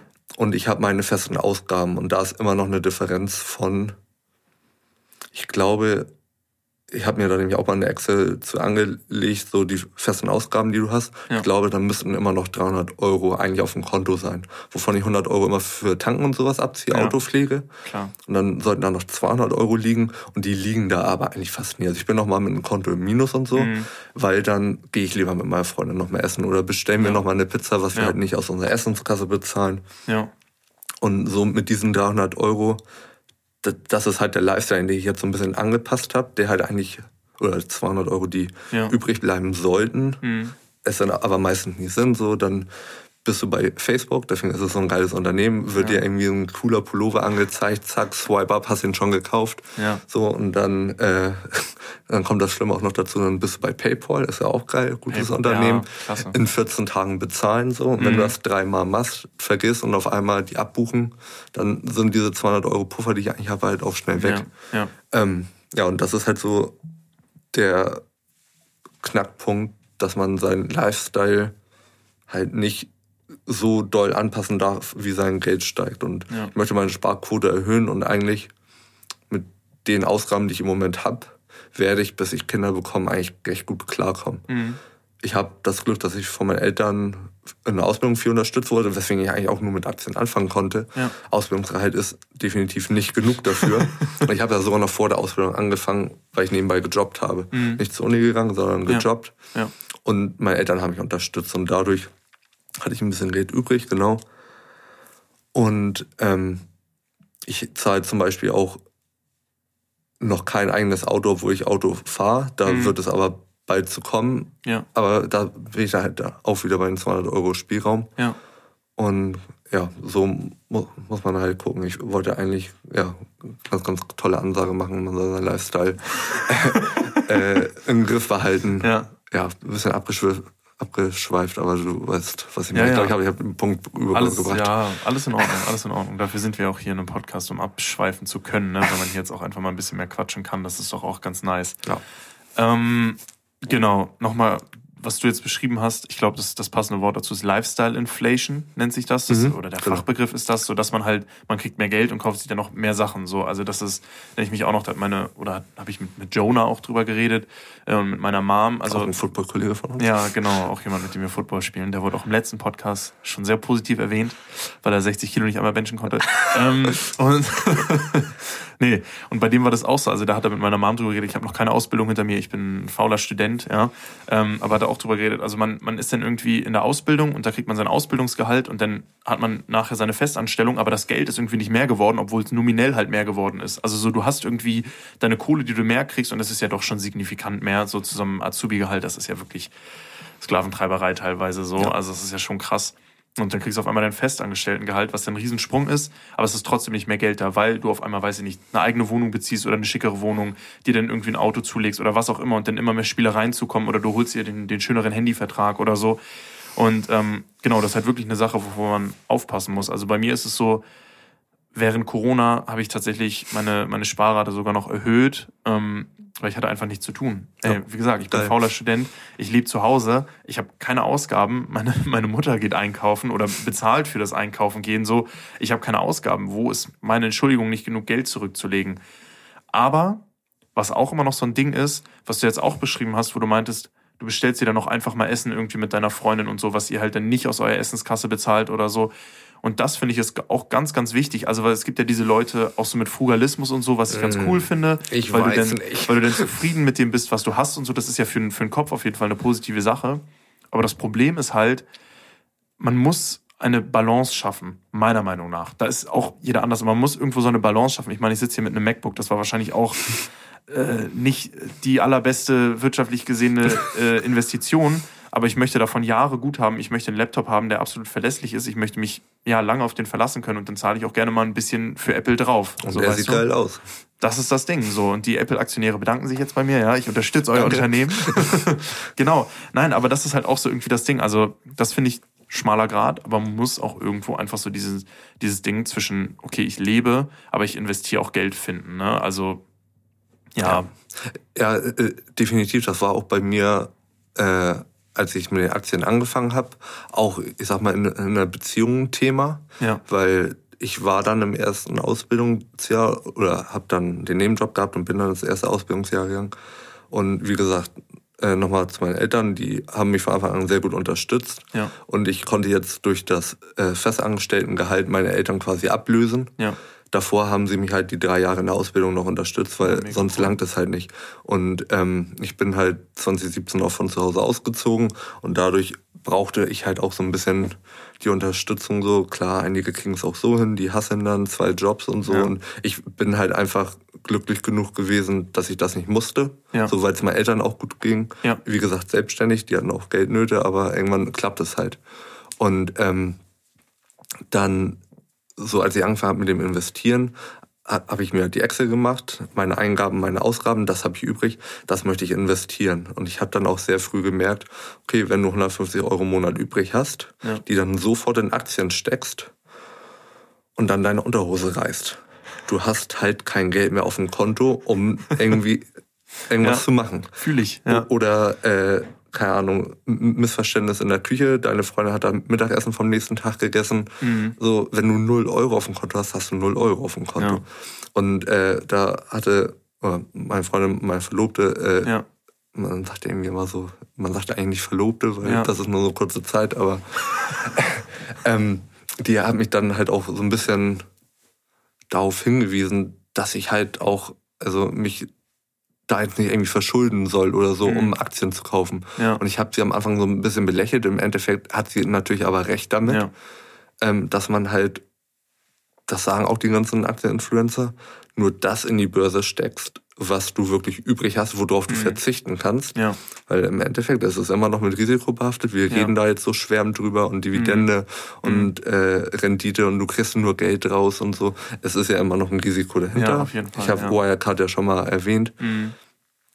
Und äh, ja, ich hatte halt einfach das Glück, dass ich immer recht viel übrig hatte und trotzdem noch einen Safe-Spot auf dem Konto hatte. Ja. So, ne? ja. ja, das ist ja auch wichtig. Man muss ja, also du meinst, du hast jetzt keine Cash-Rücklagen, was ich irgendwo auch verstehen kann. Mir ist es auch immer ein bisschen, bisschen zuwider, weil ja, wenn ich das Geld habe, warum geht das nicht in Aktien, wo es mehr wert wird? Ne? Warum soll ich es auf dem Konto liegen lassen? Aber es ist halt, glaube ich, auch unser Lebensstandpunkt im Moment. Ja. Wir haben halt kein Haus, wir haben genau. eigentlich kein eigenes Auto, wir haben keine ja. Kinder. Ja. Bei uns kann nicht viel passieren, uns kann kein Baum aufs Dach hauen, weil das ist halt von unseren Eltern so und wir haben halt noch nicht so, wir brauchen diese Risikorücklage ja, noch nicht. Genau. Wenn man dann irgendwann wirklich ein Alleinverdiener, äh, ja, Alleinverdiener ist, weil die Frau zu Hause mhm. mit den Kindern ist, oder vielleicht auch andersrum, ne? Ja. Also auch die Frau kann gerne arbeiten gehen, ich bleib ja. gerne mit dem Kind und gehe zum Kinderschwimmen, habe ich kein Problem mit. Ähm, dann brauchst du halt drei Gehälter, die auf dem Konto liegen bleiben, wenn mal irgendwas ist. So. Aber das ist bei uns noch nicht so. Und dann alles rein, was geht, 100% Aktien und dann ja. to the moon. Ja, genau, Aktien steigen immer nur. Nein. Ähm, genau, du hast schon ein bisschen das Thema angeschnitten, deine Eltern auch äh, sind selbstständig, äh, Unternehmertum ist das ja, ne, kann man ja so sagen. Du hast mir so ein bisschen deine, deinen Masterplan äh, fürs, fürs Leben so ein bisschen geschickt. Dein Ziel ist es auch, sich selbstständig zu machen. Ne? Ja. Ähm, du hast jetzt auch schon gesagt, dass es mit viel, mit, oder nicht mit viel, aber auch mit Risiken verbunden ist, einfach weil, ne, also ich meine, bei, dein, bei deinem Vater 2007 selbstständig gemacht ne, und dann 2008, 2009 waren zwei sehr, sehr schwere Jahre. Aber das ist ja immer so, oder das ist ja, oder eine Einstellung von mir, wenn du eine Sache konstant machst und da wirklich dein Herzblut reinsteckst, irgendwann wird's klappen. Das ist halt einfach so. Also es ist nicht so, dass, oder, oder du lernst zumindest irgendwas so doll, dass du was anderes aufstellen kannst, dass ja. du was anderes auf die Beine stellen kannst. Ähm, genau, du wolltest dich auch selbstständig machen. Wir haben jetzt viel über Aktien und ETFs und so geredet. Wir haben so ein bisschen eine andere Anlageklasse, die ja auch vor allem in Deutschland irgendwie sehr beliebt ist. Ähm, haben wir noch gar nicht so wirklich angestellt. Und das sind Immobilien. So, du hast gerade schon gesagt, noch kein eigenes Haus. Also denke ich, dass du auch planst, hier ein Haus zu kaufen. Auf jeden Fall.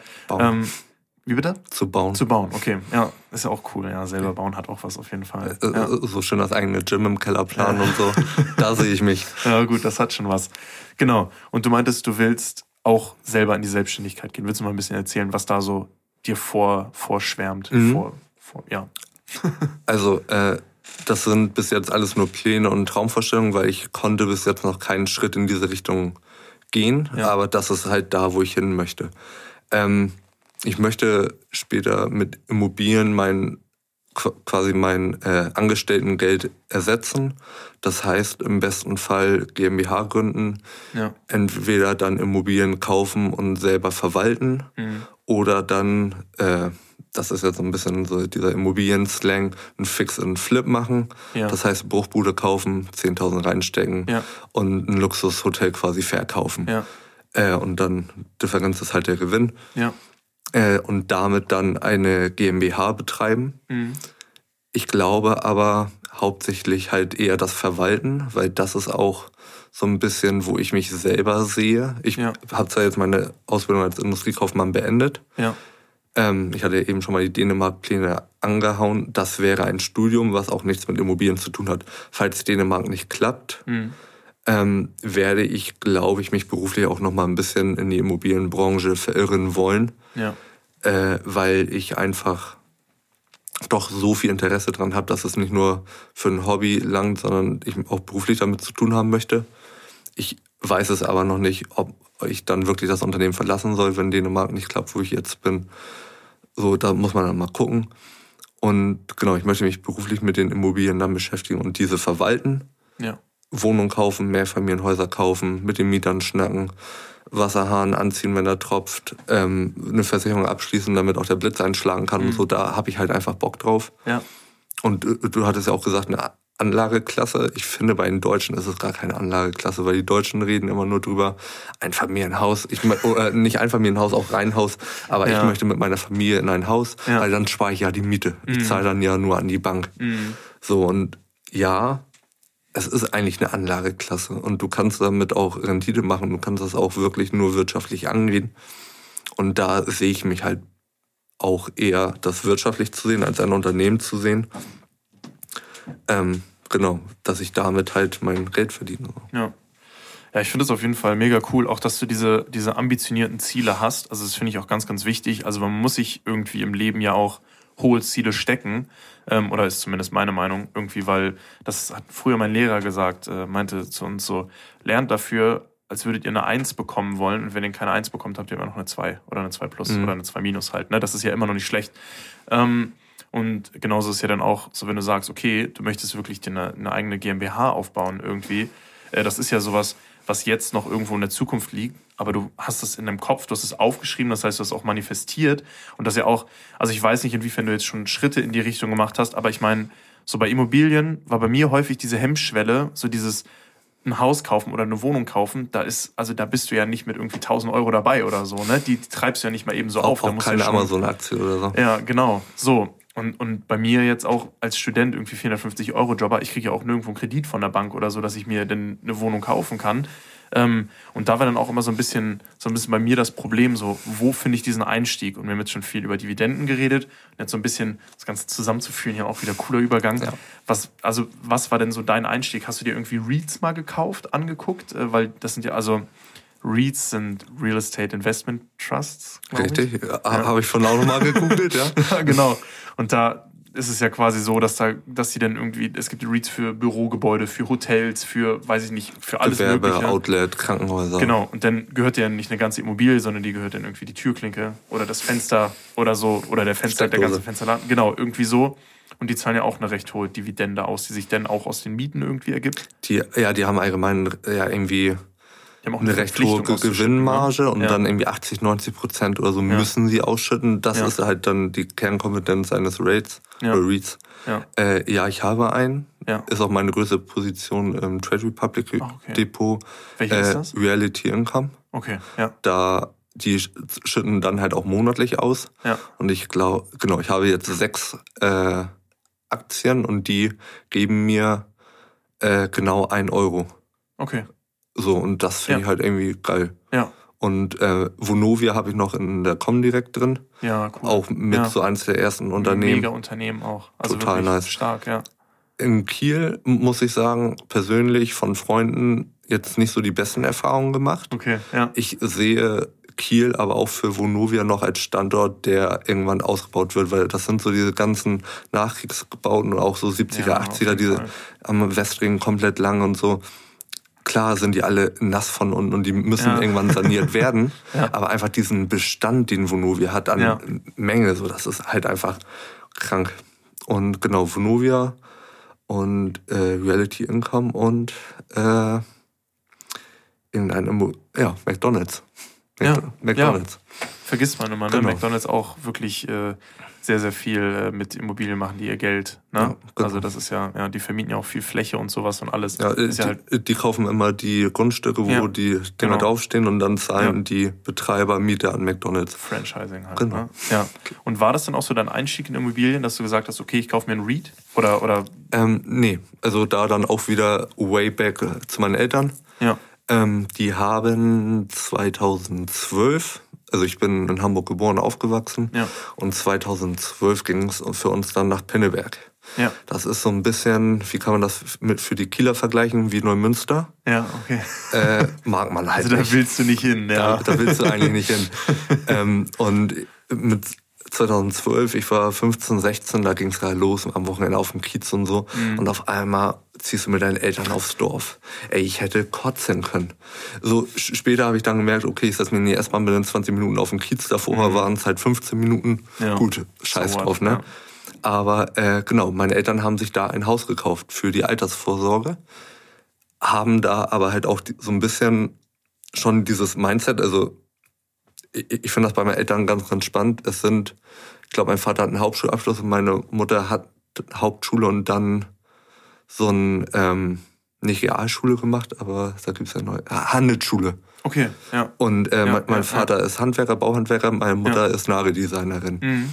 Und die haben aber, finde ich, trotzdem so eine, also was heißt trotzdem das falsche Herangehensweise, aber die haben eine Wirtschaftskompetenz, wo ich äh, Leute bei deren im Freundeskreis sehe, die vielleicht eine ähnliche Schulbildung haben, die die einfach nicht haben. Ja. Somit habe ich das bei Eltern gesehen, die waren schon immer ein bisschen anders. Die haben sich dann halt nicht so ein Reihenhaus, 80 Quadratmeter, wo der Sohn noch unten im Keller wohnt, mhm. sondern die haben sich ein Dreifamilienhaus gekauft. Mhm. Oma und Opa sind mit drin und Freunde sind von uns mit ja. drin. Und, ähm, und da habe ich auch schon mal verstanden, ah, man muss gar nicht immer für eine Immobilie was zahlen. Man kriegt es auch irgendwie hin, ja. die bezahlt zu bekommen. Ja. Und ähm, das war dann so die erste praktische Erfahrung. Davor hat man schon immer drüber gesprochen. Mhm. Äh, mein Vater hat schon ganz, ganz früher gesprochen. Halt diese Fix- und Flip-Dinger. Damals hieß es noch nicht so. Da ja. hieß es einfach Hochbuden kaufen, umbauen und verkaufen. ja. Und da hat mein Vater schon ewig drüber geredet, weil er ist Handwerker. Er ja. kann das machen. Er, kann, er, kann, er läuft einmal durch die Wohnung. Er sagt ja, die Materialien brauchen wir. Mhm. Das wird es kosten. Ich mhm. habe die Kondition es fehlt halt immer an Eigenkapital. So, die haben natürlich auch Probleme mit der Bank. Zwei Selbstständige haben zum Glück Lebensversicherung gehabt und so. Und genau, das waren so meine ersten Erfahrungen über meine Eltern mit Immobilien. Ja.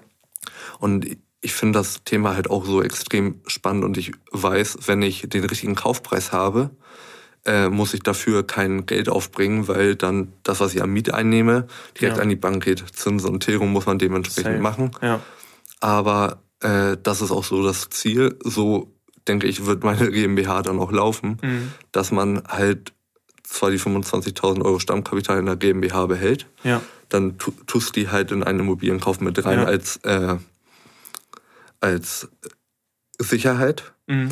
Aber du zahlst halt von diesen 25.000 Euro keinen Cent an die Bank, weil die Miete halt die Zinsen und die Tilgung trägt. Ja, okay. Und dann irgendwann kannst du das Kapital da wieder rausziehen in die nächste Immobilie. Und Mhm. so hast halt immer deinen Eigenkapitalpool und die Immobilien finanzieren sich selber.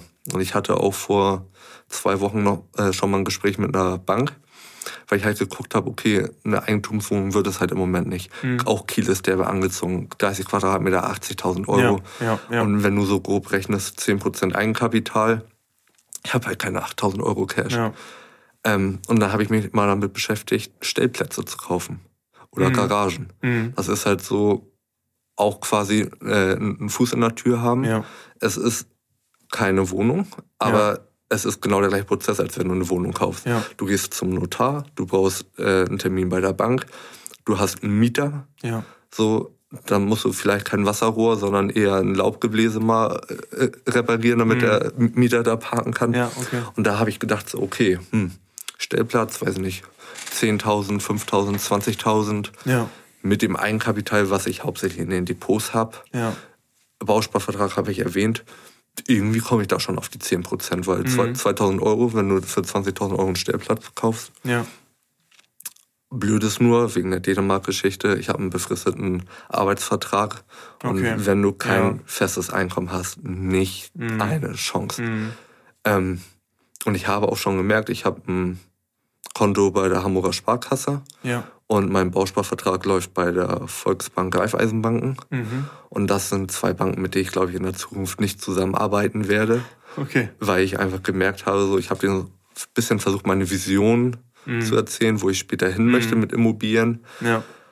Oh, Und die haben nur darüber geredet, wie ich dann meine Familie in mein Einfamilienhaus stecken kann und Ja, dann ja. super Ja. mit meinen, kaufen Sie, nehmen Sie doch nochmal noch mal einen Bausparvertrag mit dazu.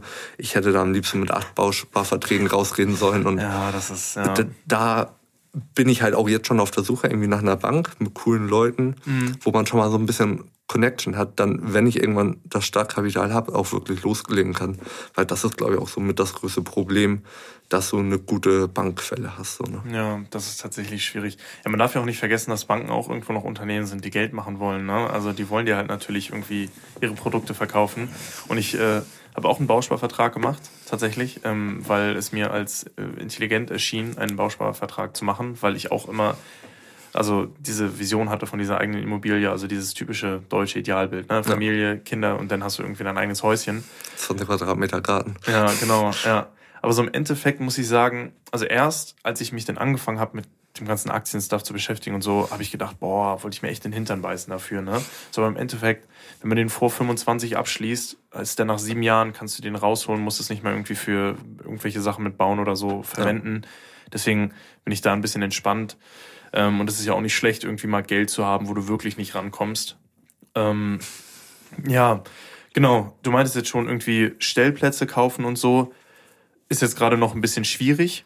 Aber ich muss sagen, ich finde es mega, mega cool, auch wenn du davon erzählst, du hast dieses Ding im Kopf, du hast diese Vision, du hast, du hast wirklich eine Vorstellung von dem Ganzen. Und ich finde, das Braucht man noch Geld. ja.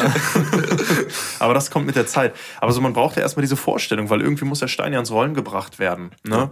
Und, und das finde ich auf jeden Fall mega, mega cool. Ähm, genau, was sagst du denn, also was mir jetzt auch so ein bisschen vor Corona mehr zu Ohren gekommen ist, ist ja auch so ein Ding, dass du dir dann irgendwie eine Wohnung holst oder so. Also dadurch maximierst du halt deine, dein, dein Profit so irgendwie und das dann quasi als Airbnb vermietest. Also weil da gab's ja jetzt, Airbnb ist ja auch während Corona an die Börse gegangen, das war ja ein riesen IPO, also ein Initial Public Offering, ein, ein Börsengang halt einfach. Ähm, das war ein riesen IPO. Das haben auch viele gemacht, ne? weil du da halt so viel Gewinn rausholst, also weil es ja komplett unverhältnismäßig ist, wie viel du für ein paar Tage Airbnb zahlst, so im Vergleich zur Monatsmiete dann irgendwie. Ist das auch sowas, wo du dir Gedanken gemacht hast? Also es ist, geht ja so ein bisschen entgegen der, also oder nicht entgegen, aber ist ja nicht das, was du denn in deiner GmbH machen würdest, aber so, sag ich mal, bevor du jetzt die GmbH hast, so als Einstieg oder so, dass du halt sowas machst. Ähm, es ist interessant, ja, ich habe es auch so mitbekommen. Es ist, glaube ich, für mich nichts, ähm, weil erstmal muss man auch noch, das ist jetzt auch so meine Schwachstelle, genaue Sachen zitieren, die ich irgendwo mal, irgendwo mal gelesen habe. Ja, auf, so viel Input, ist egal. auf jeden Fall musst du darauf achten, wie viele Mieterwechsel du im Jahr hast. Du kannst nämlich einen bestimmten Mietvertrag, der ein halbes Jahr geht, machen. Das sind dann aber auch wieder irgendwelche Sonderkonditionen und so, was dann auch mit der Steuer zusammenhängt, ja. äh, wo du darauf achten musst. Und bei Airbnb ist ja dann ja nochmal was anderes, weil es ist dann eine Ferienwohnung. Machst ja. du es gewerb gewerbsmäßig oder hast du halt quasi ein Zimmer bei dir frei und machst das so nebenbei. Und da ich ja mit Immobilien schon sehr, also nicht professionellen, aber sehr äh, ja, jobtechnischen Gedanken dahinter habe, muss ich natürlich mich dann damit auch genau beschäftigen. Und da wäre ein Airbnb für mich zu viel Arbeit. Ja. Was aber interessant wäre, wäre zum Beispiel möbliert vermieten. Ja. Ähm, da habe ich auch über Instagram so einen Typen kennengelernt aus Berlin. Könnt ihr auch mal gerne abchecken. Richtig geiler Content. Maurice Borg. Ja. Ähm, das gefällt mir auch wirklich, was er macht. Der postet halt, also ich glaube, der liest ein Buch am Tag. Der postet seine Storys sind jeden Tag voll mit Zitaten aus dem Buch. Ist halt auch so dann die Schnittstelle. Er arbeitet in einem, also irgendwie als Vertriebler, Head of Vertrieb oder so. Mhm. Hat dann äh, Immobilien und hat Aktien und hat noch zwei, drei kleine andere GmbHs nebenbei. So eine Inspiration pur. Und mit dem habe ich halt auch schon des Öfteren geschrieben. Und der hat in Hamburg eine Wohnung, 20 Quadratmeter, ich glaube, die er für 800 oder 900 Euro im Monat vermietet an halt Geschäftsleute, ja. die nur unter der Woche in Hamburg sind. Ja. Deswegen möbliert, deswegen ja. der Aufschlag. Da hast du dann auch eine Mietrendite von 10, 15 Prozent, mhm. was halt echt krass ist. So, ne? Und das könnte ich mir schon eher vorstellen. Mhm. Aber eigentlich möchte ich wirklich nur der reine standarddeutsche Hausmeister Krause Vermieter sein, eine Wohnung stellen und dann ähm, wenn man nachher im Thema ist, wenn man dann seine 20, 30 Wohneinheiten hat, die ja. einen gut Cashflow reinbringen, wenn man dann so sich quasi das Konstrukt gebaut hat, dass alles läuft. Mhm. Und du dann sagst, okay, jetzt habe ich mir nachmittags wieder Freiraum eingeräumt, jetzt kann ich mal anfangen, irgendwie äh, so diese kleinen Experimente, ja. mal ja. ein bisschen mehr Möbel reinstellen, vielleicht mal ein Airbnb aufmachen und da vielleicht dann auch den Übergang zu meinen Plänen, von denen ich eben gesprochen habe, die ja. du auch ange, ja gefragt hast, ähm, ich habe zwar gesagt, das mit der GmbH, Immobilien GmbH, ist aber halt auch nur der erste Schritt. Also ja. irgendwann, wenn ich in Rente gehen möchte, habe ich halt eine Holding in meinen Vorstellungen. Mhm. Und da könnte ich mir auch sehr gut äh, Hotel oder Ferienwohnung oder sowas drin vorstellen. Ja halt als dann zweite GmbH daneben. Daneben kann auch nochmal gerne eine McDonalds GmbH sein, irgendwo mhm. an einem geilen Standort, wenn du da einen McDonalds hast, irgendwo am Strand, das ist halt ein Selbstläufer. So, da stimmt, brauchst du, ja. glaube ich, eine Million Eigenkapital für McDonalds. Ja. Aber äh, das geht dann auf jeden Fall. Und dann vielleicht noch in der Holding ein Fitnessstudio, Hotel, Fitnessstudio, McDonalds, Immobilienfirma. Ja. Das ist so irgendwann mein Traum. Ja. Aber ja, das wäre dann ein sehr, sehr langer Weg. Ja, ja gut, aber ne, du bist ja auch noch jung, du bist ja auch erst 24, ne? Du bist, äh, ja, ist auf jeden Fall. Noch 40 Jahre arbeiten, Minimum. Ja, na hoffentlich nicht, ne? das Ziel ist ja nicht noch 40 Jahre zu arbeiten, ne? Äh, ja, arbeiten schon, aber nicht für ein Gehalt, ne? Ja, ja, genau. Das ist ja auch immer noch, ist immer noch der Unterschied. Genau, und es ist vielleicht ein bisschen gemein, die Frage, aber so, was würdest du jetzt so sagen für dich im Kopf, weil wir reden jetzt ganz viel darüber, was du machen möchtest. Was ist so der nächste Schritt, wo du sagst, okay, das ist der nächste Schritt, den ich gehen möchte? So, was ist so da, hast du, hast du da konkret was im Kopf, wo du sagst, okay, das ist das, was ich als nächstes machen möchte? So komme ich meinem Ziel ein Stückchen näher? Ähm, also auf meinen Zielen, auf meiner Zielliste quasi habe ich geschrieben, bis 30, Ausbildung habe ich fertig. Weiterbildung entscheidet sich halt demnächst, ob es dann das Studium wird oder ja. ob es nochmal ein Jobwechsel wird. Ja. Heiraten, Kind, gut, ist, hat, hat, ja nichts mit dem Thema zu tun. und dann halt einfach äh, sp schön, ja. sparen und investieren und halt eine Immobilie bis 30. Ja.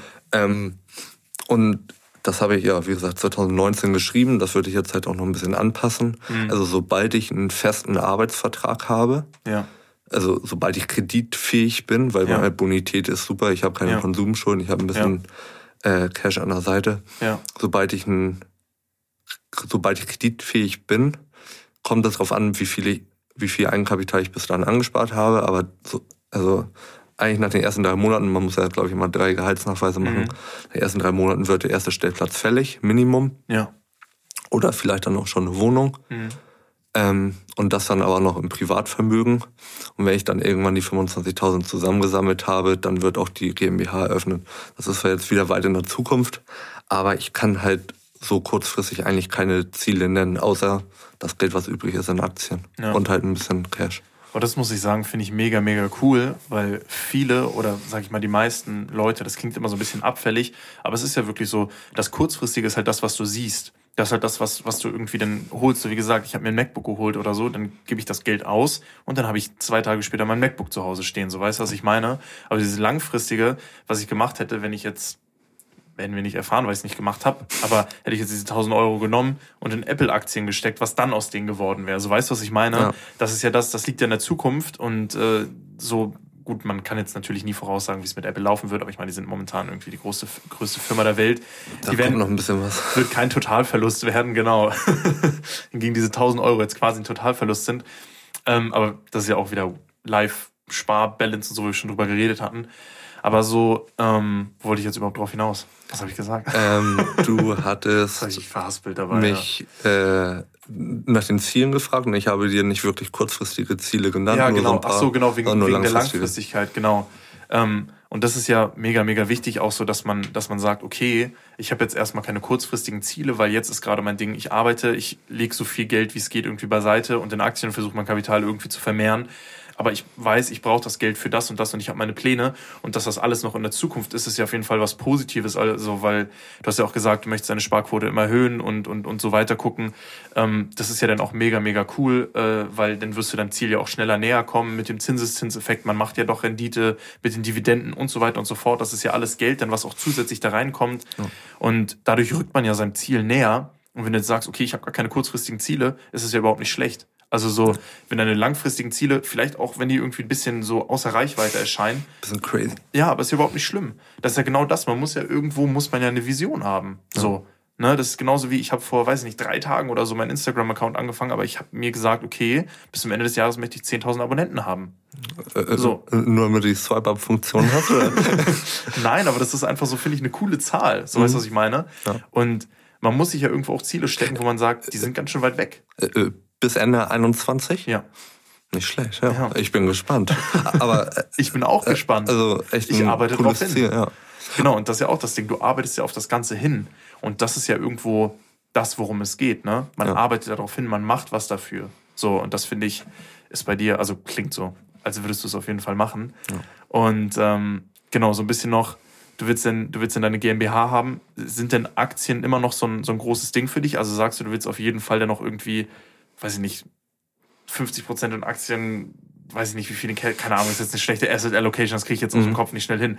Aber willst du dann immer noch auch das Geld weiterhin verwenden, um dann mehr Geld in Aktien zu stecken? Oder sagst du, okay, ich gucke, dass, dass meine Immobilien irgendwo im Wert wachsen, die ich verwalte? Ähm, also wir, ich würde das jetzt einmal aufteilen in äh, Privatvermögen und dann das, was okay. die GmbH macht. Ja. Äh, privat möchte ich Immo äh, Aktien natürlich noch weiterführen und die Depots auch wachsen lassen. Ähm, und auch, ich möchte auch privat ein paar Immobilien haben, weil ich, wie ich auch schon mal erwähnt habe, ich möchte auch später selber bauen. Da muss ich mit meiner Verlobten noch mal ein bisschen aushandeln, weil ich kann den Punkt auch verstehen. Warum soll ich einen Kredit für fremde Leute aufnehmen, um die dann da drin wohnen zu lassen, wenn ich mir auch, wenn ich auch selber wohnen könnte? Mhm. Aber da ist dann halt dieses Mindset so, ich bezahle deren Wohnung ja nicht, sondern ich kriege ja. ja Geld von denen. Ja. Und ich möchte erstmal andere Leute bei mir wohnen haben, ja. bevor ich mir selber irgendwas leisten kann. Und genau, das dann so privat ein paar Wohnungen, die dann vielleicht unseren Hausbau finanzieren ja. und noch die Aktien dazu. In dieser GmbH, also ich habe jetzt Immobilien GmbH gesagt, ja. in meinem Kopf ist es irgendwann aber eine fertige Holdinggesellschaft, mhm. Mhm. die ich wirklich so mit meinem letzten Atemzug fertig haben möchte, dass das eigentlich fast schon ähm, jetzt komme ich nicht mehr auf den Namen. Äh, wie heißen denn diese großen Spendenorganisationen? Oh. Treuhand. Äh, ja, Treuhandfonds gibt es. Ja, äh, fällt mir bestimmt gleich ein. Ja. Aber auf jeden Fall, dass die Struktur so verhärtet ist, dass da halt Cashflow entsteht durch McDonalds, mhm. durch Immobilien, durch bla bla bla. Ja. Dann die Gewinne aus den ganzen GmbHs halt nicht ausgeschüttet werden, bis zu einem gewissen Grad. Ich muss ja auch von Ja. irgendwas leben. Ja. Aber dass die Gewinne aus den. GmbHs in Aktien investiert werden, was dann ja aber Firmenvermögen ist. Mhm. Und so da eine Holdingstruktur irgendwann ist, die hoffentlich viele Generationen überlebt. Mhm. Man sagt ja auch immer, die erste Generation baut äh, das Vermögen auf. Würde ich jetzt vielleicht eher schon meine Eltern sehen. Mhm. Ich halte dann das Vermögen und in der dritten Mhm. Generation ist das Vermögen weg. Ja. So und ich, mein Ziel ist es wirklich so eine feste Struktur zu haben, dass es halt nicht so ist, Mhm. sondern dass da wirklich viele, viele Generationen, also meine Familie halt von profitieren kann. Ob sie davon leben können, müssen sie entscheiden oder wollen. Ja. Aber so ein fertiges Konstrukt, was halt läuft, was vielleicht auch mit externen Geschäftsführern läuft, nicht, dass da die Familie so viel drin ist, weil wenn du mehrere Kinder hast, Brüder und Geschwister, wenn da Geld zwischen ist, bis jetzt nie irgendwas Gutes von gehört. Ja. Wenn du da externe Geschäftsführer drin hast und da nur Geld rausziehst und das gut verteilen kannst, sollte es hoffentlich auch keinen Stress Mhm. geben. Und da möchte ich auch definitiv, also im Firmenvermögen auch Aktien haben, weil ich einfach finde, dass es mit oder die beste Anlageklasse ist. Immobilien hat, steht auf dem zweiten Platz, hat aber einen Ja. Fuß auf dem ersten Platz mit drauf. Ja. Ähm, das ist einfach so, ja, einfach geil, weil, wie- wir ganz am Anfang gesagt haben, es sind Dinge, die wir tagtäglich benutzen. Ne? Mhm. Ja. ja, also ich glaube, nochmal zu den Immobilien, weil du meintest, die sind auch eine mega gute Anlageklasse. Also es ist, also wir haben jetzt nicht wirklich einen Hype, aber so in den letzten 30 Jahren, 40 Jahren oder so ist schon so ein kleiner Immobilienhype gewesen. Die, das war davor nie wirklich so eine richtige Anlageklasse oder so. Ähm, und ja, ich glaube, also viele scheuen sich auch davor, vor Aktien und so. Du sagst, es ist die beste Anlageklasse, das ist auch meine Meinung. Ähm, viele scheuen sich ja vor Aktien, weil der Markt halt gemonitort wird. Also der wird ja, ja auch wieder deutsches Wort, ne? Aber du siehst ja sekündlich, Dargestellt wird. was passiert. Genau, du siehst ja sekündlich, was passiert. Bei Immobilien, wenn das sekündlich dargestellt werden könnte, was es nicht kann, aber hättest du wahrscheinlich eine ähnliche Volatilität, also eine, eine ähnliche Schwankungen. So. Und du weißt ja auch heute nicht, wenn du heute ein Haus für 100.000 Euro kaufst, weißt du nicht, ob das in 10, 20, 30 Jahren ja, Haus für 100.000 Euro, gut, schön wär's. Aber ob das in 10, 20, 30 Jahren dann auch mehr wert ist, das weißt du ja auch nicht wirklich. Ne? Und du weißt dann auch nicht, wie viel es mehr wert ist und so. Gut, das weißt du bei Aktien auch nicht. Aber da ist halt so ein bisschen so, so diese Angst häufig bei, bei, bei, ich sag jetzt mal bei den Deutschen, ähm, vor den Aktien, weil du halt siehst, dass es schwankt. Ey, So, aber das kann ja, also das könnte mit Immobilien, wenn der Markt nicht intransparent wäre, könnte das ja theoretisch genauso sein. Ne? Ich finde es gerade so gruselig. Ich habe da heute Morgen genau so drüber nachgedacht.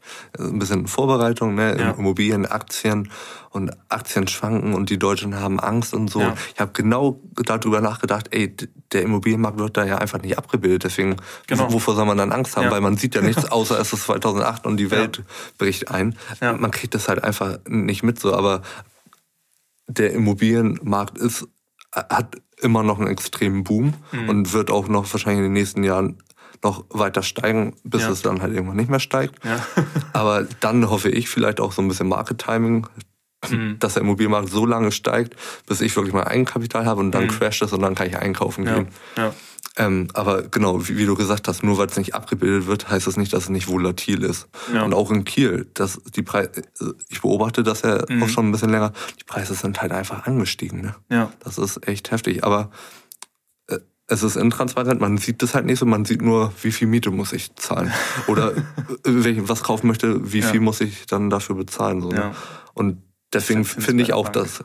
Aktien eine bessere Anlageklasse sind, weil es halt transparenter ist und man halt ein bisschen besser nachvollziehen kann. Wa Warum ist da so viel gestiegen? Warum ist da so viel äh, von weggegangen? So und bei Immobilien hast du halt so, ja, ich weiß nicht, ob du das schon verfolgt hast, in Berlin mit dem Mietendeckel wurde gekippt. Jetzt wollen sie von, äh, vor das Bundesgericht und Mhm. so und schwieriges Thema. Also Da können wir nochmal einen eigenen Podcast drüber Ja. machen. Also das mit dem Mietendeckel, also das ü- überhaupt so ein bisschen Vermögen und dann in Richtung Politik finde ich schwieriges Thema. Ja, ja ich finde es einfach schwierig. Also ich möchte da jetzt nur einen Satz zu sagen, ich möchte da gar kein Fass aufmachen oder so mit dem Mietendeckel halt einfach. Also das ist halt Bundessache und es wurde vom Land Berlin ein Mietendeckel beschlossen. Das ist halt einfach eigentlich nicht rechtens so. Ne? Und ich glaube, ohne Aber- Fass aufzumachen, wirtschaftlich gesehen ist es halt einfach falsch. Ja. Also nur rein von den Zahlen her, Ja. da- dass da wirklich Rentner nicht mehr in ihren Wohnungen wohnen Ja, können. Grausam. Ne, Ich, ich verstehe den Sinn dahinter. Wirtschaftlich war es aber die falsche Entscheidung. Ja, weil keine neuen Wohnungen entstehen. Ne? Also die Deutsche Wohnen hatte vor, in den nächsten zwei Jahren 15.000 Wohnungen zu bauen. Oder ja, doch, ich glaube, es waren Wohnungen. Ja. Da können ziemlich viele Leute drin wohnen. so, gut. Aber äh, das jetzt mal. Das, Schwieriges das, Thema, äh. Genau, das Thema lassen wir jetzt einfach mal ruhen. Ähm, da habe ich mich auch nur darüber aufgeregt, dass ich was dazu gelesen habe. Und deswegen, man muss auch immer die, die Gegenseite gucken. Deswegen, da bin ich jetzt nicht genug drin. Ähm, genau, was ich noch einmal, du bist ja jetzt auch noch jung, ähm, was ja auch mega schön ist, aber hast du so ein, oder hättest du so einen Rat für, für dich vor fünf Jahren, wenn du jetzt, oder sagen wir vor zehn Jahren, hättest du einen Rat für dich, so, so was du hättest anders machen können? Hast du so, so wenn du jetzt irgendjemandem, falls hier irgendein 14-Jähriger, 15-Jähriger, 16-Jähriger zuhört, hast du, hast du so eine Sache, wo du sagst, okay, das ist so ein Ding, da habe ich zu spät mit angefangen, mich zu beschäftigen, oder, oder das ist ein Ding, was, was bei mir mega gut war in dem Alter oder so, hast du so irgendwie so kompakt einmal so, so einen Ratschlag? Ich bin jetzt so hin und her gerissen zwischen, ich drop jetzt so eine Knowledge Bomb, äh, Bomb Mic Drop und verschwinde dann hier aus dem Studio. Und eigentlich, was aber glaube ich eher so ein bisschen mein Bauch- und Herzgefühl ist, ähm, baut euch so ein bisschen Selbstsicherheit und Selbstverständnis und auch so ein bisschen Geldgedanken auf, aber übertreibt es nicht. Also wie gesagt, ich habe auch äh, Panini-Hefte. Ey, grö größte Geldverschwendung des Jahrtausends. Aber hey, als zwölfjähriger Fußballfan musst du die haben. Ja. Da ist es auch scheißegal, ob Mama und Papa da 200 Euro für einen Monat bezahlen. Ey, du Ja. musst die haben. Ja. Und genießt euer Leben, aber versucht euch nebenbei so ein bisschen Verständnis aufzubauen. Und dann kommt es von alleine. Also wenn ihr irgendwie Projektwoche in der Schule und ihr müsst ein Buch vorstellen, Ja. holt euch nicht Harry Potter, sondern Rich Dad Poor Dad. So Mhm.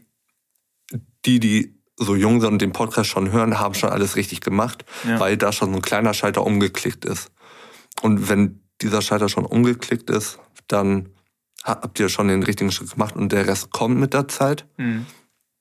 Und ja, es ist ein schwerer Balanceakt, aber bevor ihr 18 seid, habt es auf dem Zettel, aber genießt euer Leben. Ja, mega cool. Ähm, Habe ich nicht viel hinzuzufügen. Äh, das sind wirklich sehr, sehr schöne Worte. Ähm, ja, äh, ich würde sagen, wir finden jetzt auch langsam zum Abschluss. Ich würde dir die letzten Worte nochmal überlassen. Ähm, ich, mich hat es mega gefreut, dass du hier warst. Es hat mega Spaß gemacht, mit dir zu reden. Deine Ambitionen gefallen mir wirklich richtig gut. Deine Zielsetzung finde ich mega gut. Ähm, ja, und äh, ja, dir gebühren die letzten Worte, die abschließenden Worte. Es, es war ein Spaß. Ja. Ja, äh, das kann ich natürlich nur zurückgeben. Vielen, vielen Dank für die Einladung. Äh, ich wünsche dir erstmal viel, viel, viel Erfolg mit deinen Ambitionen und Zielen im Social Media Bereich. Hab ja auch noch so ein paar andere Plattformen rausgehört, die bald kommen werden. Da bin ich sehr, sehr, sehr gespannt. Äh, ja, genau. Vielen Dank für die Einladung. Ich fand es auch mega nice. Gerne auch mal wieder. Ich tippe mal im halben Sehr Jahr ja. werden wir viel, viel mehr zu erzählen haben. Und ähm, vielleicht auch nochmal eine kleine Anregung für den Podcast. Das habe ich in einem anderen Podcast gehört, was ich sehr, sehr spannend fand. Ja. Wenn deine Gäste ein bis zwei Personen vorschlagen, mit denen du mal reden solltest. Okay. Das war jetzt ein Podcast, wo natürlich immer Promis waren und die haben andere Promis vorgeschlagen, was natürlich viel, viel spannender ist. Mhm. Aber vielleicht über die, ich rede jetzt mal Jahre, die du das machen wirst, Mhm. das finde ich sehr, sehr spannend, um ja irgendwie immer coole Leute dabei zu haben. Ja. Und ja, ansonsten Dann hau doch mal zwei Leute raus. ähm, ja, Noel Nare, mit dem ich illegal das Konto gemacht habe, selbstständiger äh, Fitnesstrainer, in Deutschland bekannter CrossFit-Athlet, auch äh, beim Investieren mit dabei, einfach eine interessante Persönlichkeit und ja, das hast mich gecatcht. Habe Einer, einer reicht ja erstmal. Ja, Ja. reicht ja erstmal. Alles klar. Genau, und vielen Dank und viel Erfolg weiterhin. Alles klar, Dankeschön. Hau rein. Tschüss.